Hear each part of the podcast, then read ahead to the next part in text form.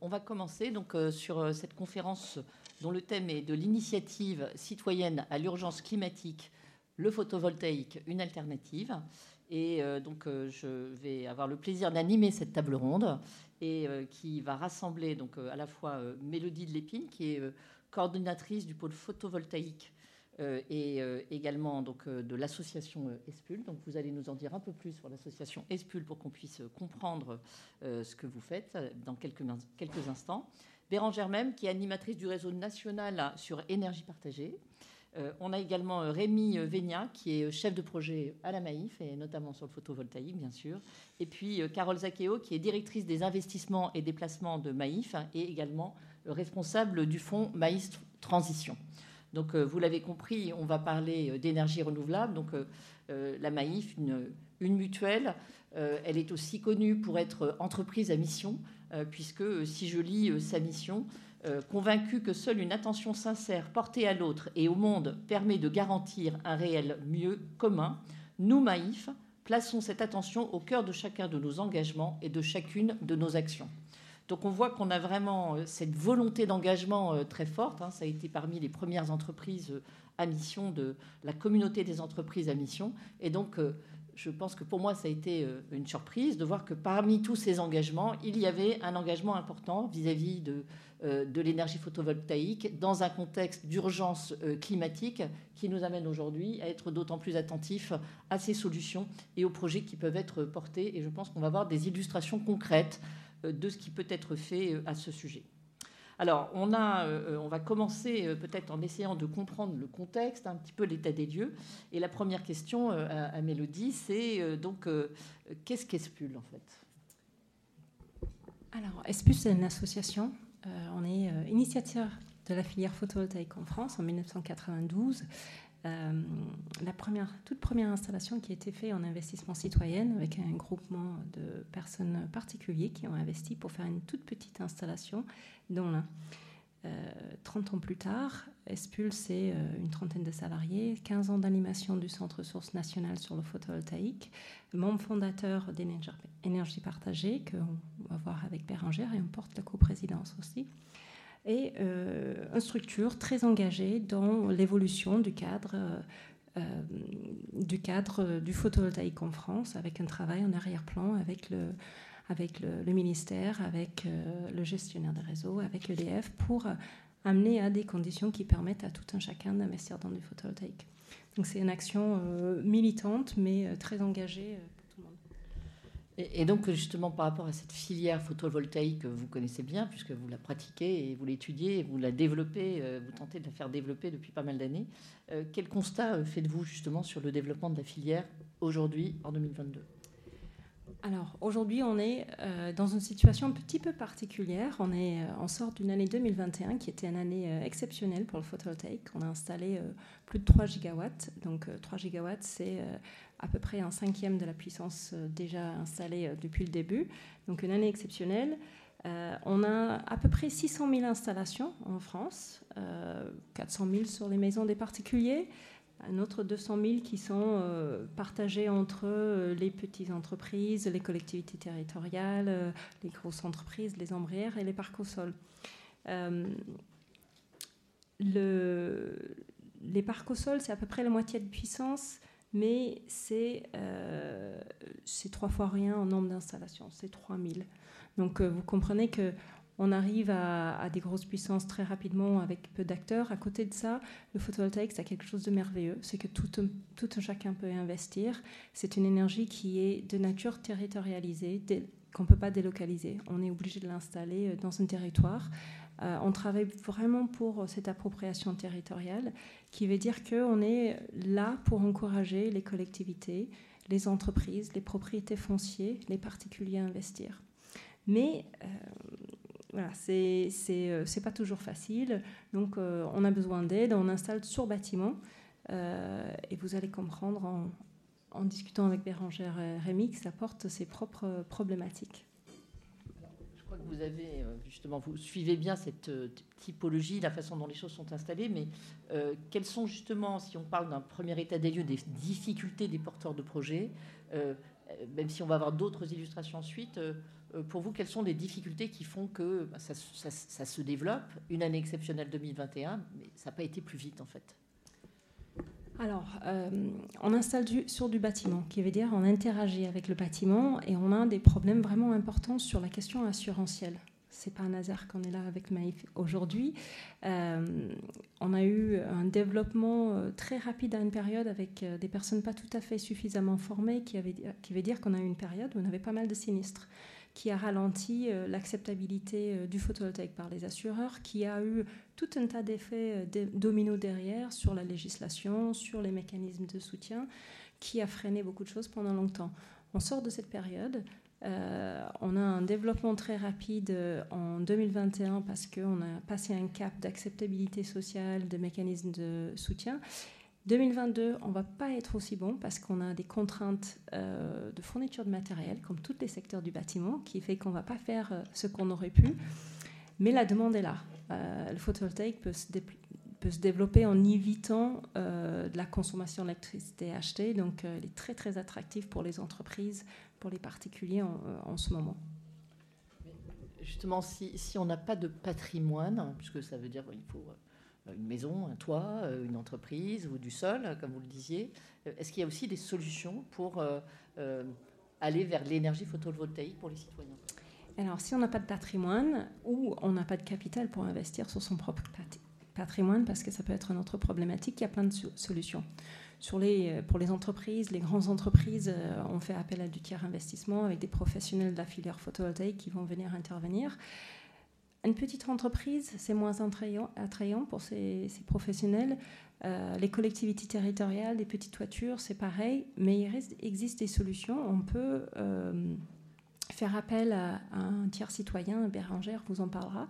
En tant que particulier, si on n'a pas de, si on habite en appartement, si euh, on est locataire et qu'on ne peut pas investir sur son bâtiment, on peut quand même se, regrouper avec d'autres citoyens et faire un lever de capital ensemble, travailler euh, pour monter un groupe citoyen pour aller justement investir sur les toitures d'autres structures.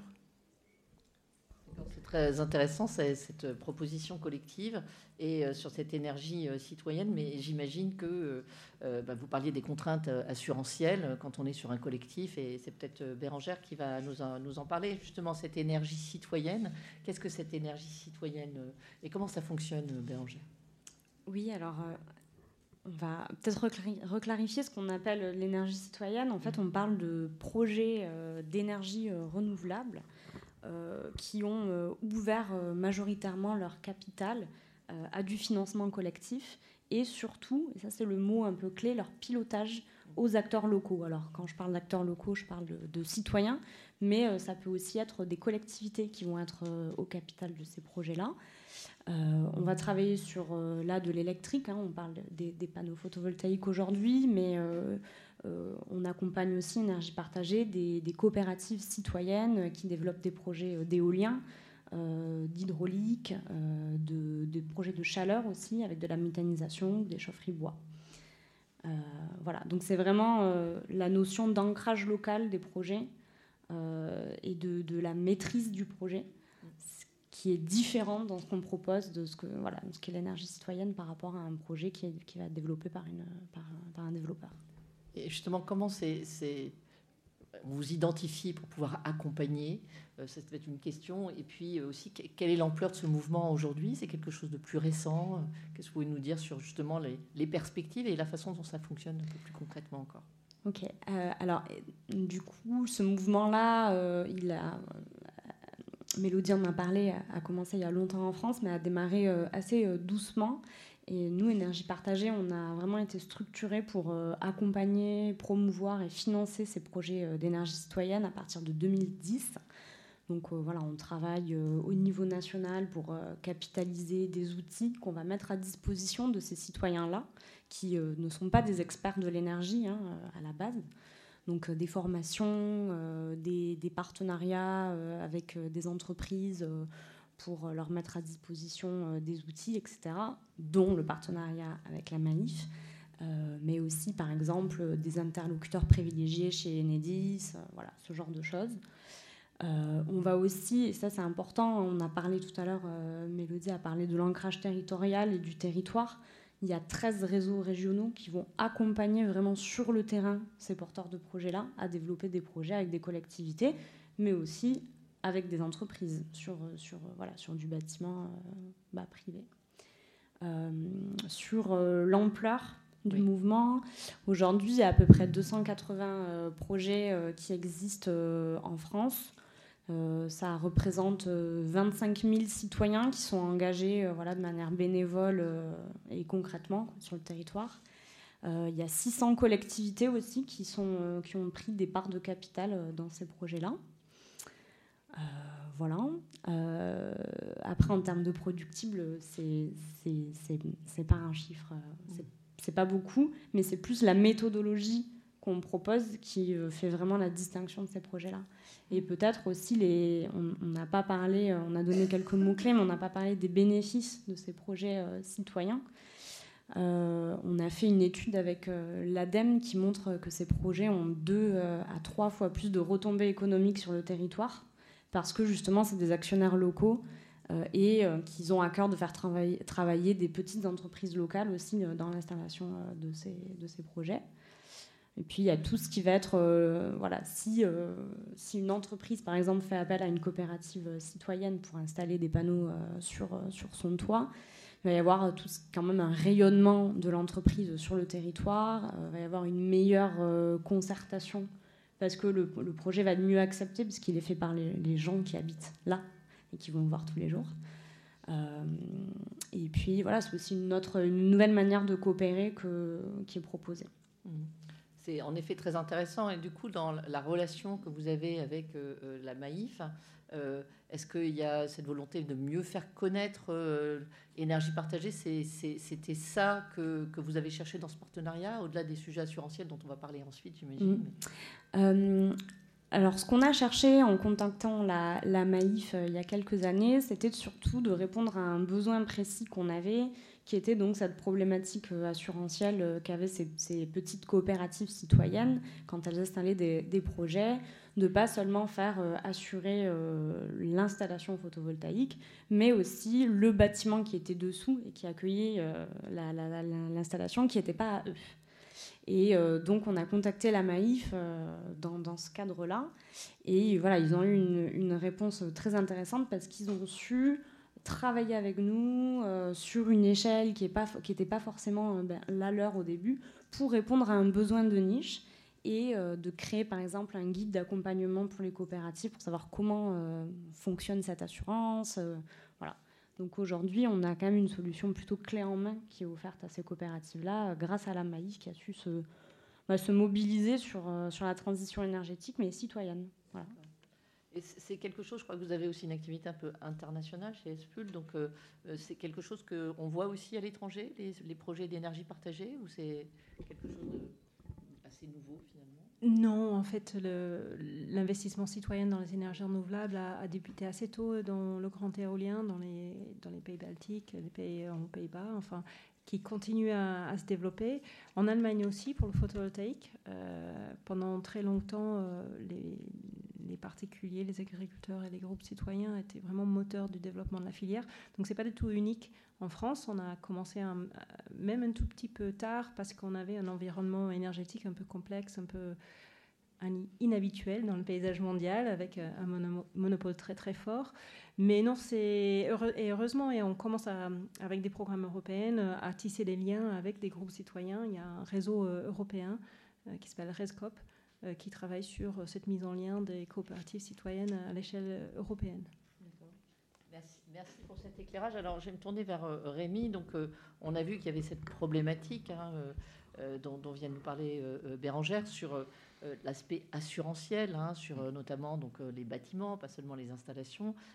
comment vous avez, quelle démarche avez-vous pu mettre en place pour accompagner cette problématique et peut-être d'autres encore?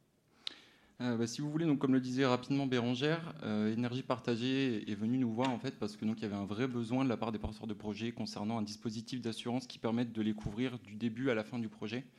Euh, à savoir que c'est dès la structuration en du collectif qui va décider de produire de l'énergie, où ils vont être sous une forme d'association de préfiguration. Et ensuite, ça va être les accompagner donc, dans le développement du projet, euh, dans la phase installation et euh, les travaux, forcément, puisque ben, forcément, il va falloir installer les panneaux. Et ensuite, toutes les garanties qui concernent plutôt donc, euh, la construction, à savoir les garanties décennales notamment, mais aussi couvrir les risques de la structure qui produit elle-même de l'énergie. Donc, si vous voulez, on a vraiment une démarche d'écoute. en toute transparence, ça a quand même mis un petit peu de temps à voir le jour, parce que l'idée, c'était vraiment qu'on arrive à se comprendre réciproquement.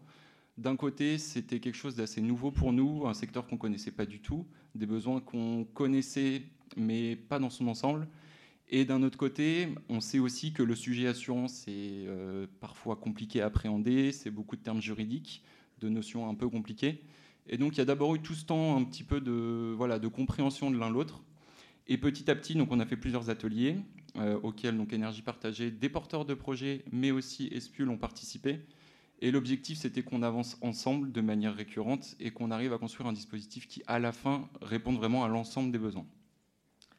Et, donc aujourd'hui, euh, euh, quand vous voyez la, ce fonctionnement, cette mise en place, est-ce que vous sentez que vous, vous apportez une réponse satisfaisante? Les gens se sentent euh, assurés certainement, mais rassurés je vais parler bien sûr sous le couvert de, Bérangère, mais en effet, je pense qu'on constate maintenant depuis le lancement de, de notre offre commune en 2019 que le mot commence à passer euh, parmi les porteurs de projets, ce qui se comprend en tout cas comme un bon signe, puisque ça, montre que l'offre, mine de rien, correspond aux besoins, est adaptée, et surtout, on a réussi à, faire comprendre l'utilité et la nécessité de chaque garantie d'assurance qu'on propose.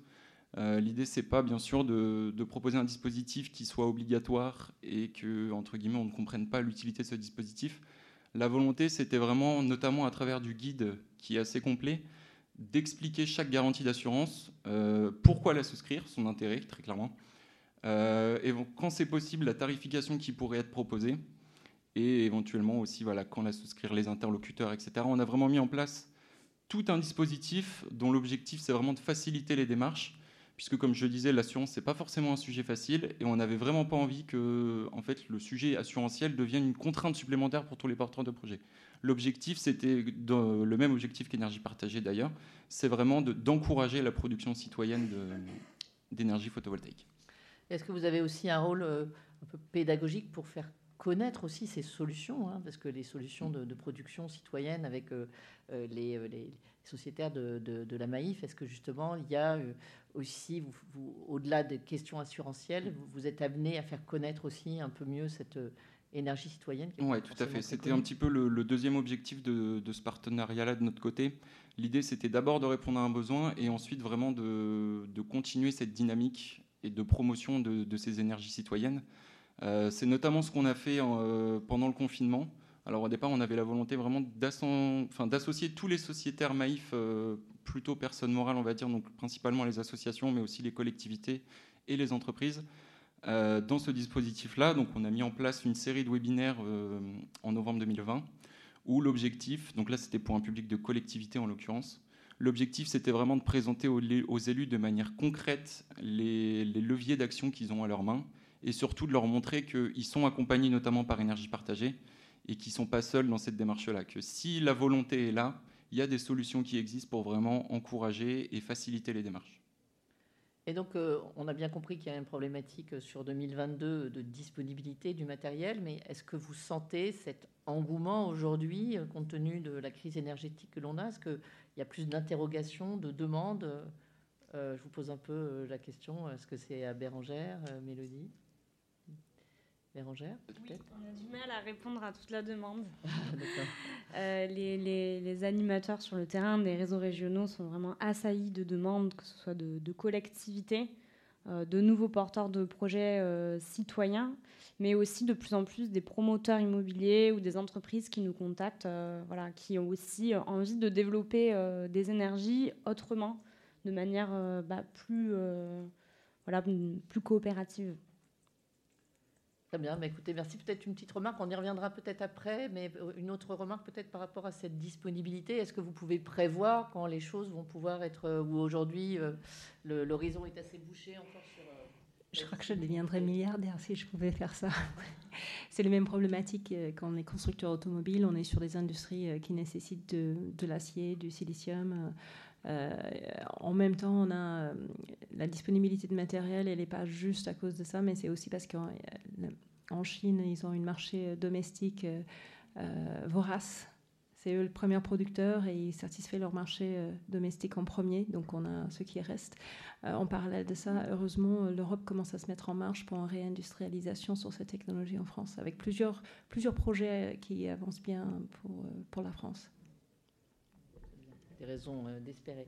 je vais me tourner vers vous, Carole Sakaro. Donc, vous occupez des, investissements et placements de la Maïf comment dans, votre rôle euh, justement d'investisseur, euh, vous contribuez euh, éventuellement à ces énergies aussi renouvelables? Oui, alors effectivement, Maïf assureur, mais aussi Maïf investisseur. Et, l'investissement est un, très bon levier pour avoir aussi un impact environnemental et, ou, social. Alors, Maïf a une démarche d'investisseur socialement responsable qui, qui, est présente depuis de, longues années, euh, qui s'est inscrit dans un process d'amélioration continue euh, pour aboutir aujourd'hui à, euh, une démarche qui concerne tous nos investissements. C'est-à-dire qu'on passe tous nos investissements au crible de l'analyse financière et extra-financière. cette démarche s'est enrichie en 2020 d'une stratégie climat euh, et cette stratégie climat a pour objectif d'aligner la température de notre portefeuille d'actifs euh, au plus près de la trajectoire des accords de Paris, soit euh, une température d'un degré 5 à horizon 2030. Donc, quels sont les leviers pour ça? Les leviers que l'on a au niveau des investissements, c'est d'une part bah, exclure les secteurs les plus émissifs, le charbon, le pétrole. D'autre part, financer les projets, les entreprises qui vont contribuer euh, à l'accélération de la transition énergétique. Et le troisième levier, c'est celui de l'engagement vis-à-vis de nos parties prenantes, sociétés de gestion, banques avec lesquelles nous travaillons pour les inciter à aller dans le, même sens. Euh, donc je reviens sur le deuxième levier, en fait, qui est celui de l'investissement dans, les, dans, les, entreprises ou les projets qui contribuent à la transition énergétique. Et là, bien évidemment, on vise notamment des prises de participation dans des fonds d'infrastructure, notamment d'énergie renouvelable on a des objectifs de, part verte dans nos, investissements. Et dans cette part verte, bien évidemment, on a euh, du financement de projets d'infrastructures vertes, alors que ce soit de, l'éolien, du solaire euh, ou autre. Euh, et, au-delà de nos investissements dans des fonds ouverts dans lesquels on va trouver d'autres investisseurs, on a aussi souhaité créer et designer des fonds à notre main euh, donc on va parler de Maïf Transition. Je, vais faire aussi une petite parenthèse sur un fonds qui est intéressant qui s'appelle Maïf Rendement Vert, qu'on propose en, UC à, nos adhérents, hein, ceux de, la filiale d'assurance vie Maïf Vie. Et en fait, ça nous permet d'associer aussi nos, sociétaires, nos adhérents euh, euh, à, cette transition énergétique, puisque quand ils souscrivent dans ce fonds, ils vont financer des développeurs d'énergie renouvelable via de la dette, de la dette. Voilà, donc c'est une petite parenthèse. Et donc l'autre fonds un peu emblématique qu'on a créé, c'est effectivement Maïf Transition. D'accord. Et ce fonds, euh, justement, Maïf Transition, puisque quelle est sa mission par rapport à tout ce que vous venez de nous expliquer? Mm. Alors Maïf Transition, donc c'est un fonds, un, fonds qu'on a qu'on a créé avec un partenaire qui s'appelle Acuo, qui est un développeur d'énergie mm. renouvelable français. Euh, et avec une société de gestion. Euh, donc l'objectif premier de ce fonds, c'est d'accélérer la transition énergétique et la transition agricole. Donc on va avoir vraiment deux, deux pattes de, intéressantes dans, ce fonds à travailler. Donc la transition énergétique, ben, on le sait tous euh, pour, pourquoi on est là aujourd'hui. Hein. on a des objectifs de, capacité installée en France qui sont, euh, qui sont très conséquents. Euh, et puis la partie agricole parce que ben, on a aussi le besoin d'avoir cette souveraineté alimentaire, une transition au bio qui est aujourd'hui, ou en tout cas vers une agriculture plus raisonnée qui est aujourd'hui nécessaire, en tout cas la demande de bio. Alors, avant la crise, était très forte. Aujourd'hui, c'est peut-être un peu différent. Euh, mais en tout cas, le rôle du fonds, c'est d'aider euh, les exploitants qui le souhaitent à se convertir, euh, sachant que pour eux, c'est une période qui est toujours assez compliquée et onéreuse. C'est ça que vous appelez euh, cette double transition? En quoi c'est une double transition quand vous travaillez avec le monde agricole? Alors ben justement, euh, alors si je reviens sur les, deux objectifs, euh, l'idée c'est vraiment de répondre aux enjeux de la transition énergétique et agricole. les enjeux de, de ces transitions, c'est quoi? C'est on a besoin de capitaux à long terme et on a aussi un conflit d'usage des sols. Euh, donc les capitaux à long terme des investisseurs institutionnels comme la Maïf peuvent les mobiliser. Donc c'est ce que l'on fait en investissant dans ce fonds. Euh, et sur le conflit d'usage des sols, euh, justement, c'est que pour installer des capacités photovoltaïques, on a besoin de, foncier, mais l'agriculture a aussi besoin de foncier. Et il ne faut pas que les deux soient, soient orthogonaux. donc l'idée, la thèse d'investissement du fonds, c'est vraiment d'essayer de concilier sur un même foncier une exploitation agricole et une installation photovoltaïque. Et, quels, sont euh, finalement les, freins à ce développement? Parce que typiquement, ce type de, il y a des besoins euh, financiers pour euh, financer la transition, comme vous le disiez, sur le, bio, l'agriculture régénératrice, mm. etc. donc on, a l'impression que là, il y a vraiment, vous avez rassemblé deux facteurs quand même de création de valeur quels sont les freins éventuellement euh, rencontrés aujourd'hui? Est-ce qu'il y a une problématique de, euh, Il y a un réservoir important sur ce type de projet? C'est en train de décoller? Qu'est-ce que vous pouvez nous dire sur le Alors, on a, euh, on a déjà financé un certain nombre de projets. on, a euh, pas mal de projets qui sont en gestation. Après, on est sur du temps long, euh, vraiment très long, parce que les, phases de, développement, d'obtention de, permis et de construction sont assez, euh, assez étendues. Les, freins principaux qu'on voit aujourd'hui, qui peuvent nous bloquer sur certains projets, finalement, c'est euh, paradoxalement, par ce que vous venez de dire, sont parfois des, euh, voilà, des collectifs de citoyens qui peuvent bloquer, euh, une certaine incompréhension vis-à-vis de ces projets d'agrivoltaïsme, alors que même l'exploitant, lui, est plutôt partant parce qu'il il a compris que, en tout cas, le mécanisme du fonds pouvait lui être, lui être bénéfique. ce que je n'ai pas précisé, c'est que très concrètement, le fonds intervient en achetant le foncier. Euh, et en finançant une partie des investissements qui sont nécessaires à l'installation de l'exploitant. Donc c'est quand même lui enlever un certain nombre de charges euh, pour les premières années de son, de son activité. Euh, et, d'installer aussi une centrale photovoltaïque, mais qui apporte un bénéfice secondaire à l'exploitation. On n'est pas là pour, pour prendre des terres agricoles, c'est pas du tout le sujet. Euh, et, surtout, euh, l'idée de, de, ces installations, c'est d'apporter, comme je le disais, un bénéfice secondaire en, en, permettant, par exemple, la récupération d'eau, en réduisant justement le besoin d'eau, puisqu'on couvre et on protège du soleil certaines cultures, par exemple, en protégeant des climatiques et des nuisibles, etc. Euh, donc, euh, donc euh, finalement, ces projets sont plutôt vertueux, mais on peut avoir encore voilà, des, blocages au niveau de, certains collectifs citoyens, etc., des recours gracieux qui peuvent se transformer en recours en justice, et, là, ça complique un petit peu tout le, développement, enfin, ça complique le développement du fonds. Je vais revenir vers vous, mais est-ce que c'est quelque chose que vous constatez dans d'autres pays, justement? Euh, puisque si euh, on parle euh, d'intérêt pour l'exploitation agricole, autour de l'eau, etc., est-ce qu'il y a aussi ces collectifs qui sont un peu contre le développement du parc photovoltaïque, notamment l'agrivoltaïsme? Euh, c'est pas unique à la France, mais c'est démesuré en France. il y a eu une consultation européenne il y a quelques mois, libre et ouverte au public, sur une proposition de de, simplifier certaines démarches administratives euh, autour de procédures d'urbanisme.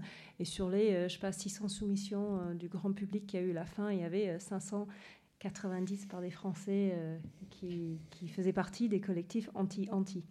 Donc c'est un phénomène qui, qui, se développe de plus en plus en France. Là, ces projets, par exemple, avec ACOA, où on est sur ce qu'on appelle aujourd'hui l'agrivoltaïsme, où euh, l'objectif primaire, c'est la, la production agricole et le photovoltaïque, il est au, service euh, de l'agriculture. Euh, il y a un petit peu d'opposition, c'est plutôt, c'est plutôt un problème de pédagogie qu'autre chose. on, on, y travaille il y a beaucoup de structures comme Énergie Partagée, comme ESPUL, comme les collectivités territoriales qui travaillent sur cette, ce volet pédagogie pour que les particuliers, les citoyens euh, comprennent les vocabulaires, les vocabulaires et l'enjeu euh, avant l'arrivée des grands projets, afin qu'ils puissent être dans un dialogue constructif. Euh, mais on a quand même un passif de contestataire, on peut dire, en France, qui ne veut pas le voir s'arriver chez eux. Oui, et de projets aussi d'agrivoltaïsme qui ont été euh, développés il y a quelques années et qui, pour le coup, n'étaient pas toujours très vertueux. Donc c'est vrai qu'il y a aussi un passif sur la filière qui, est néfaste à ceux qui veulent intervenir de façon beaucoup plus vertueuse aujourd'hui. Est-ce que la Maïf, justement, a, y compris dans son, son activité d'investissement, peut avoir ce rôle avec un crédit peut-être sur la pédagogie ou, alors nous, notre rôle, euh, comme, je vous le disais, hein, le fonds euh, Maïf l'a créé, Maïf le finance, euh, on, le suit de très près. après, la gestion est confiée à une société de gestion. ce sont nos interlocuteurs d'Accio hein, qui font de la pédagogie sur le terrain de plus en plus auprès, des collectivités. mais je pense qu'effectivement, le nom Maïf apporte de la crédibilité à ce fonds et aux projets qui sont, portés derrière. Tout à fait. Il y a une question, euh, quand on a préparé ce débat, qui était aussi euh, la, deuxième vie euh, des, des, panneaux photovoltaïques. Je crois que c'est un sujet aussi sur lequel vous, vous réfléchissez. vous pouvez nous donner des éléments d'éclairage parce que certains contestataires disent mais de toute façon ces panneaux qu'est-ce qu'on en fera ensuite? Et si on regarde leur cycle de vie ils sont au final très polluants. Oui c'est vrai que c'est un, un, vrai sujet parce que en fait, la filière s'est beaucoup développée il y a maintenant une vingtaine d'années. Et en fin de compte, les panneaux qui ont été installés étaient prévus pour une durée de vie d'environ 20 ans. Donc on arrive à ce moment critique où beaucoup, en tout cas on ne va pas dire la majorité, mais beaucoup des panneaux qui ont été installés vont bientôt devenir obsolètes. Et pour autant, ça semble... Euh, enfin, c'est pas cohérent, entre guillemets, de, se dire qu'on va tout simplement les jeter et les remplacer. Nous, notre objectif, c'est euh, un, des engagements de la Maïf, en tout cas, c'est de réduire également le gaspillage et la réduction des déchets. Donc on a pour euh, projet, et bien sûr on va encore une fois s'associer de partenaires qualifiés là-dessus, de, vraiment développer une filière de réemploi et de réutilisation du photovoltaïque, euh, avec pour objectif, bah, comme je le disais, donc de réduire au maximum les déchets et surtout permettre à des pièces qui sont encore utilisables de continuer à vivre et pas d'être mises à la poubelle trop tôt. D'accord. Et, typiquement sur ces sujets-là, dans des pays qui ont investi le photovoltaïque auparavant, est-ce qu'il y a des, solutions aussi que vous avez identifiées chez SPU Alors là, paradoxalement, on a un petit peu d'avance en France. Euh, avant que, le, avant que la, loi D3E euh, sur les déchets électroniques ait été mise en place en France, euh, l'industrie photovoltaïque, on, leur a proposé de, de s'autoréguler. Donc il y a eu la création de, d'initiatives dont le principal, le premier était en France, qui s'appelle Soren aujourd'hui pour le pour la revalorisation des modules en fin de vie. Sur le réemploi, on a euh, une demi-douzaine de structures aujourd'hui qui travaillent sur différents éléments, euh, sur le benchmarking des possibilités. Euh, c'est assez complexe parce qu'on parle de parties électroniques et le réemploi de parties électroniques nécessite du testing, du, du réparation ou du, tri. Il a fallu de nombreuses années pour qu'on crée des marchés alternatifs pour les smartphones et les ordinateurs. Il va nous falloir du temps avec le photovoltaïque, d'autant que le coût individuel de traitement de modules aujourd'hui, euh, quand on fait nos, les estimations, c'est largement supérieur au coût de fabrication, parce que le coût de fabrication est extrêmement robotisé. Donc il y a beaucoup de sujets là-dessus. On a besoin des gens très volontaires pour travailler. Et Maïf, c'est un partenaire idéal. On sait qu'il y a un engagement social derrière. Donc euh, c'est vraiment quelque chose de très prometteur. Merci de cet éclairage. Peut-être avant de passer euh, la parole à la salle pour quelques questions. Donc, euh, on voit bien dans votre activité de contribution sur les énergies renouvelables, mais l'investissement Maïf, de manière globale, et je parlais du statut d'entreprise à mission, vous êtes aussi dans cette contribution et un peu type de fonds à impact dans vos investissements, plus largement ah oui, tout à fait. Je, vous parlais en préambule de la, démarche d'investisseur responsable. On, est tout à fait dans ce, euh, dans ce, dans ce schéma-là de, voilà, de, contribution par le biais de nos investissements à illustrer, à illustrer la mission, euh, la mission Mais avec des domaines précis ou finalement c'est alors, on a une stratégie euh, climat des investissements, je l'évoquais. On est en train de mettre en, place une stratégie d'impact social. Euh, elle est en train d'être discutée, donc euh, voilà, je, n'en dirai pas beaucoup plus, mais avec voilà, des, thématiques qui, vont être peut-être plus clairement identifiées, sur lesquelles on mettra plus le poids du corps que sur d'autres.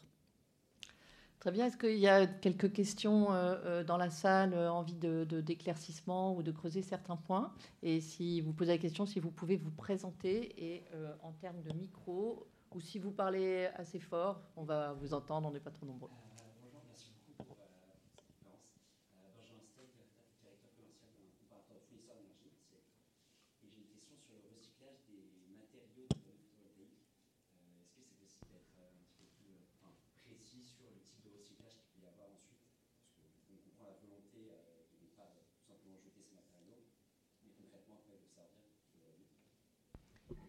Je me permets de répondre. Aujourd'hui, euh, je siège au comité des parties prenantes de Soren, qui est l'éco-organisme chargé de la collecte et la valorisation des, modules photovoltaïques en fin de vie.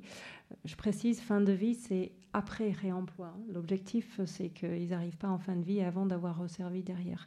Euh, aujourd'hui, en France, on fait euh, essentiellement de la séparation des matières premières faciles à séparer. Donc, on va enlever l'alu, on va enlever les boîtes de jonction. On est en train de. Il y a de l'expérimentation sur le désassemblage qui se passe en Aquitaine. Aquitaine? Aquitaine en ce moment avec euh, euh, l'inauguration du nouveau centre de traitement euh, la semaine prochaine. donc, où on fait du désassemblage. Pour l'instant, à cause des procédés de fabrication, on colle une film plastique à du verre et c'est compliqué à désassembler. Donc, le, gros du verre aujourd'hui part en broyat. Euh, c'est du déchet euh, banal, inerte. L'objectif euh, des travaux en cours par Soren, mais aussi dans lesquels le Maïf s'est engagé, c'est d'éviter d'envoyer du verre et du silicium en broyat et pouvoir les réinjecter dans les chaînes de fabrication. Mais aujourd'hui, il y a une valorisation d'à peu près 96%, mais une grosse partie, c'est le verre parce que c'est le gros parti de module qui n'est pas réutilisé en direct. Il y a une autre question? Oui, monsieur?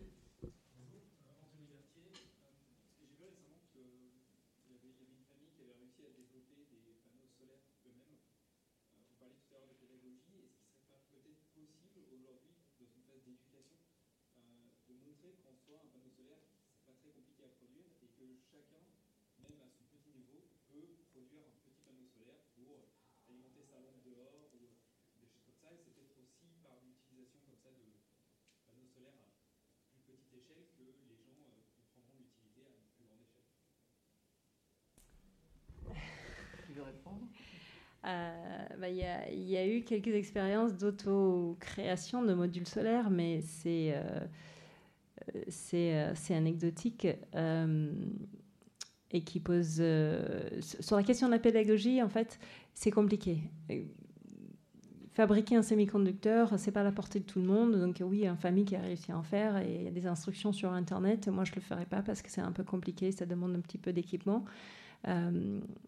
On, sur la question de la pédagogie, l'apprentissage, il y a beaucoup de structures qui travaillent. Énergie partagée sont en partenariat avec les petits débrouillards, avec un kit pédagogique.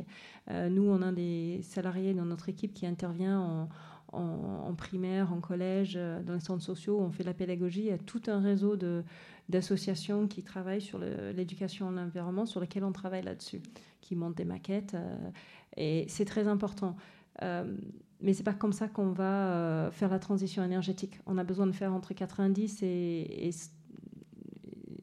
200 gigawatts de, photovoltaïque d'ici 2050. On en a 15 aujourd'hui. On a besoin d'un changement de d'échelle euh, assez impressionnant. Pour ça, on a besoin de mobiliser tout. Euh, et la première, la première chose, la première chose qu'il faut qu'on fasse, c'est un changement d'échelle.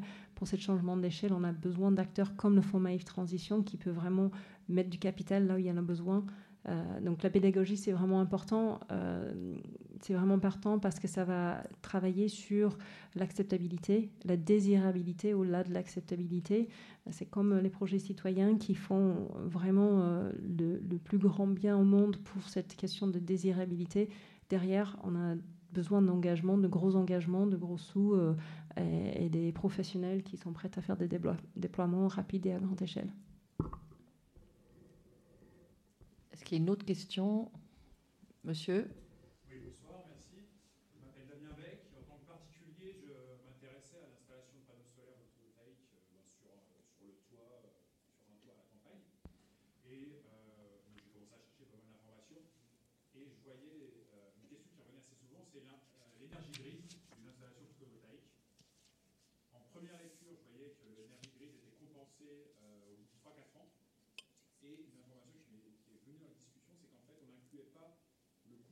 transport depuis la Chine des panneaux euh, photovoltaïques. Et donc, en fait, cette énergie grise a été multipliée par deux ou trois si on incluait euh, ben, cette énergie grise du transport. Et j'arrivais pas à trancher dans les informations que j'ai trouvées si elle était incluse ou non. Je me permettais de vous poser la question est-ce qu'elle l'est ou non? Alors, euh, je suis désolée, je vais faire une réponse un petit peu technique. Euh, L'énergie grise ne se rembourse pas en temps, c'est le dette énergétique qui se rembourse avec, après un certain nombre de temps de fonctionnement. Donc, euh, c'est le temps de retour énergétique. Le temps de retour énergétique, il est plutôt de moins d'un an en France aujourd'hui, avec l'amélioration des rendements et pour une installation qui est, qui est posée correctement. même si on le double, ça nous fait arriver à deux ans s'il y a besoin d'intégrer le transport. Cela étant, l'ensemble des études que moi j'ai lues, ils intègrent le transport euh, dedans. Donc je ne sais pas quelle étude vous avez lue. Moi je vous invite, il y a euh, sur le site web photovoltaïque.info, c'est le site du Centre Ressources Nationales, euh, il y a une petite section sur l'impact environnemental. Et je me permets juste cette dernière question. C'est vraiment super que vous voulez investir dans le photovoltaïque. Ne vous laissez pas freiner par cet élément-là parce que je pense que quand vous avez choisi votre canapé, votre téléphone, votre voiture, vous n'avez pas regardé l'énergie grise non plus. Donc regardez-le, c'est important d'être conscient de ce qu'on fait avec ces achats, mais ne laissez pas vous freiner dans votre, votre élan.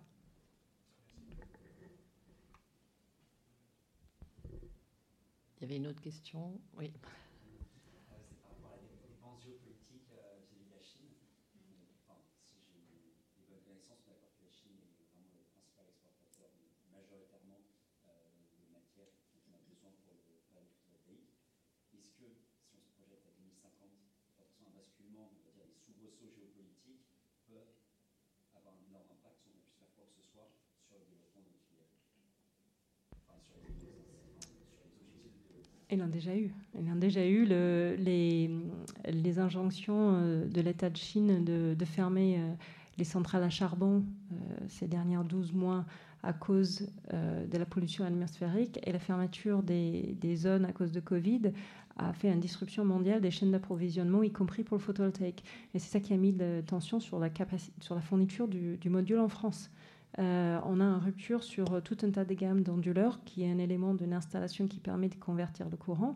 Et euh, une grosse partie de ça, c'est à cause de ces deux éléments-là. donc, on n'est pas à l'abri, et ça se répète déjà, et c'est pour ça que on a la Commission européenne qui a un plan de réindustrialisation des industries énergétiques qui intègre le photovoltaïque. Il y a hum, une grosse subvention qui a été allouée à une société REC pour installer une usine en Alsace. Et on a euh, trois ou quatre autres projets de, création d'usines photovoltaïques en France euh, avec les petits fabricants locaux, parce qu'ils ne sont pas très grands, ils n'ont pas des gros volumes, qui sont en train de faire des levées fonds pour augmenter leur volume de production aussi. C'est vraiment la question de, la transition énergétique. On ne pourra pas le faire tout seul. On a besoin de nos partenaires internationaux jusqu'à ce qu'on arrive à réindustrialiser mais même en ayant réindustrialisation, les matières premières, ils viennent un peu partout dans le monde. Le verre, on peut faire tout seul, euh, mais euh, euh, le cuivre, l'argent, on n'a pas les mines en France. Hein. Donc, la situation géopolitique, c'est tension, c'est un vrai risque, c'est un vrai risque pour le futur.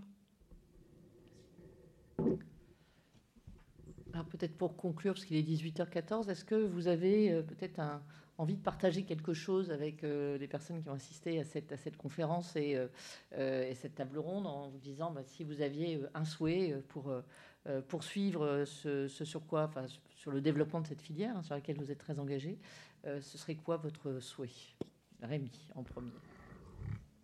Bah, pour, pour continuer dans la lignée de, de notre rôle dans ce, dans ce partenariat-là, je dirais que ce serait de lever un maximum de freins pour que justement chaque, euh, chaque citoyen, chaque collectif qui souhaite s'engager dans la production d'énergie citoyenne puisse le faire et de manière, euh, de manière simple et euh, être accompagné par les bons interlocuteurs adaptés. Merci. Du côté d'énergie partagée. Moi, je vous invite à solliciter les entreprises dans lesquelles vous travaillez.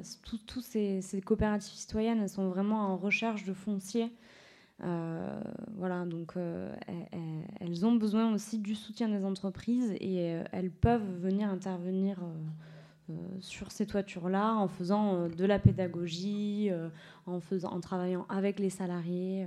voilà. Et donc, je vous invite à, aller voir sur Internet, sur les 300 coopératives qui existent en France, il y en a forcément une à côté de chez vous. Moi, je vais faire de la pub pour ma voisine. Choisissez bien où vous mettez votre épargne, parce que là où vous mettez votre épargne, c'est vraiment euh, la première action euh, à impact qu'on peut faire pour le développement du, solaire. Merci.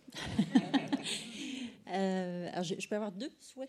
Ah, le, premier, c'est que la loi de transition énergétique permettent effectivement euh, d'atténuer, pardon, les, lourdeurs administratives qu'on peut connaître dans, le développement des projets, euh, et puis qu'un jour le fonds Maïf Transition puisse euh, se fournir en panneaux européens ou français, pourquoi pas. Sont de bons souhaits. Je pense qu'on a aussi un appel à action. Donc voilà, merci à tous d'avoir été là et bonne fin de journée.